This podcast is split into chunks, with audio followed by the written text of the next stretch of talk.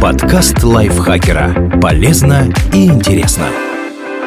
Всем привет! Вы слушаете подкаст лайфхакера. Короткие лекции о продуктивности, мотивации, отношениях, здоровье. В общем, обо всем, что делает вашу жизнь легче и проще. Меня зовут Дарья Бакина, и сегодня я расскажу вам 5 интересных фактов, которые доказывают, что великие ученые тоже люди.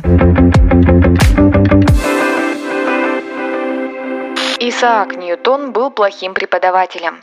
В 1669 году 26-летний Исаак Ньютон получил почетную должность профессора математики в своей альма-матер – Тринити-колледже Кембриджского университета. С этого момента ученому пришлось читать лекции не реже раза в неделю на тему по выбору, а также помогать студентам, которые к нему обращались. Вот только Ньютон считал преподавание пустой тратой времени и точно не был прирожденным лектором. Занятия физик вел скучно, объяснял путано и без энтузиазма. В итоге на его лекции ходили в лучшем случае 3-4 студента. Но нужно отметить, что посещаемость университетских занятий, так же как усердие и дисциплина студентов, тогда в целом были невысоки. Тем не менее, ньютоновские лекции были особенно непопулярны. О своей учебе у великого физика, факте которым можно гордиться, вспомнили всего три студента. И это почти за 30 лет, что Ньютон преподавал в Кембридже. Впрочем, самого ученого это, похоже, не особо заботило. Он получил хорошо оплачиваемую требуемую должность и много свободного времени, чтобы заниматься наукой. Николай Лобачевский в молодости не отличался примерным поведением. Будущий создатель неевклидовой геометрии всегда хорошо учился, а вот соблюдать дисциплину не любил. После гимназии, в которой даже письма родственникам разрешалось писать только под наблюдением надирателей, Лобачевский смог вдоволь насладиться университетской свободой в Казани. За время учебы имя математика 33 раза упоминалось в специальном журнале, где фиксировались проступки студентов. Хотя в основном Лобачевский ругался с преподавателями и нарушал дисциплину, иногда он совершал и экстравагантные выходки. Так студенты поговаривали, что Лобачевский наспор перепрыгнул тучного профессора Никольского. Юноша якобы дождался удобного момента, когда преподаватель медленно спускался по лестнице. В 1808 году Лобачевский с товарищем запустили ракету во дворе университета. За этот поступок студент просидел три дня в карцере, питаясь хлебом и водой. А в 1810 году Лобачевский, вопреки запретам, несколько раз ходил на новогодние карнавалы. Математик так всех замучил, что его даже хотели исключить из университета и отправить в солдаты. К счастью, за молодого по весу вступились преподаватели – профессора Мартин Бартельс и Франц Бронер. В итоге Лобачевский окончил Казанский университет и остался в нем работать. Стал профессором, а позднее и ректором. Чарльз Дарвин боялся вида крови.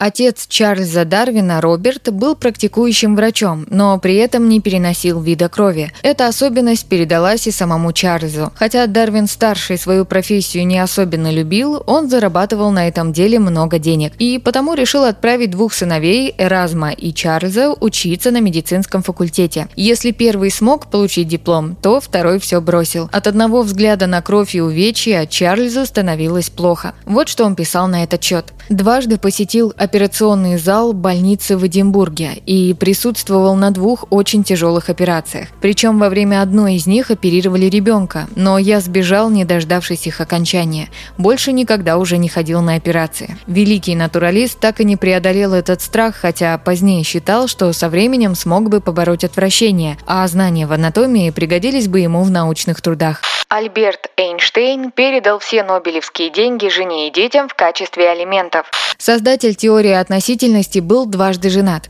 Еще в студенческие годы он познакомился с Милевой Марич, одногруппницей по швейцарскому политехническому институту, которая не уступала Эйнштейну в познаниях и способностях. К сожалению, пока Альберт покорял физический Олимп, Милева столкнулась со множеством неудач. Она так и не получила научную степень и диплом, родила внебрачную дочь, судьба которой неизвестна, известно, и смирилась с ролью домохозяйки, когда они с Эйнштейном наконец поженились в 1903 году. Уже в 1912 у Альберта завязался роман с его двоюродной сестрой и будущей второй женой Эльзой. Брак физика стал распадаться. С 1914 года супруги не жили вместе, а Эйнштейн только посылал деньги жене и сыновьям. При разводе Милева выдвинула условия. Эйнштейн должен передать на нужды детей деньги, которые получит с Нобелевской премией. Такие вот необычные алименты. Бывшие супруги даже подписали специальный договор. Когда в 1921 году Эйнштейн получил награду, то выполнил свое обязательство. Некоторые исследователи даже считают, что такое странное требование получилось не случайно. Они предполагают, что Эйнштейн и Марич вместе работали и писали статьи. В подтверждение приводятся слова знакомых физика и результаты лингвистического анализа, но прямых доказательств подобного творческого союза нет.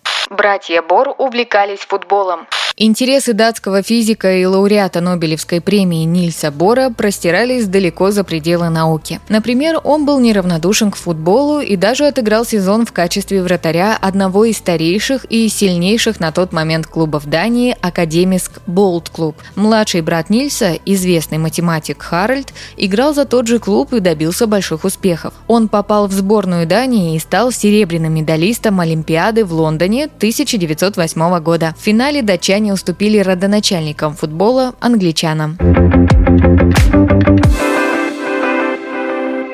Спасибо Андрею Вдовенко за этот текст. Подписывайтесь на подкаст Лайфхакера на всех платформах, чтобы не пропустить новые эпизоды. Ставьте ему лайки и звездочки. Это помогает узнать о нас новым слушателям. Свои впечатления о выпуске оставляйте в комментариях или отзывах в приложении. А еще слушайте второй сезон подкаста «Кто бы говорил». В нем ведущие зачитывают реальные истории слушателей о том, что их волнует, и вместе с экспертами обсуждают, как преодолеть трудности и выйти из сложившейся ситуации. На этом с вами прощаюсь. Пока.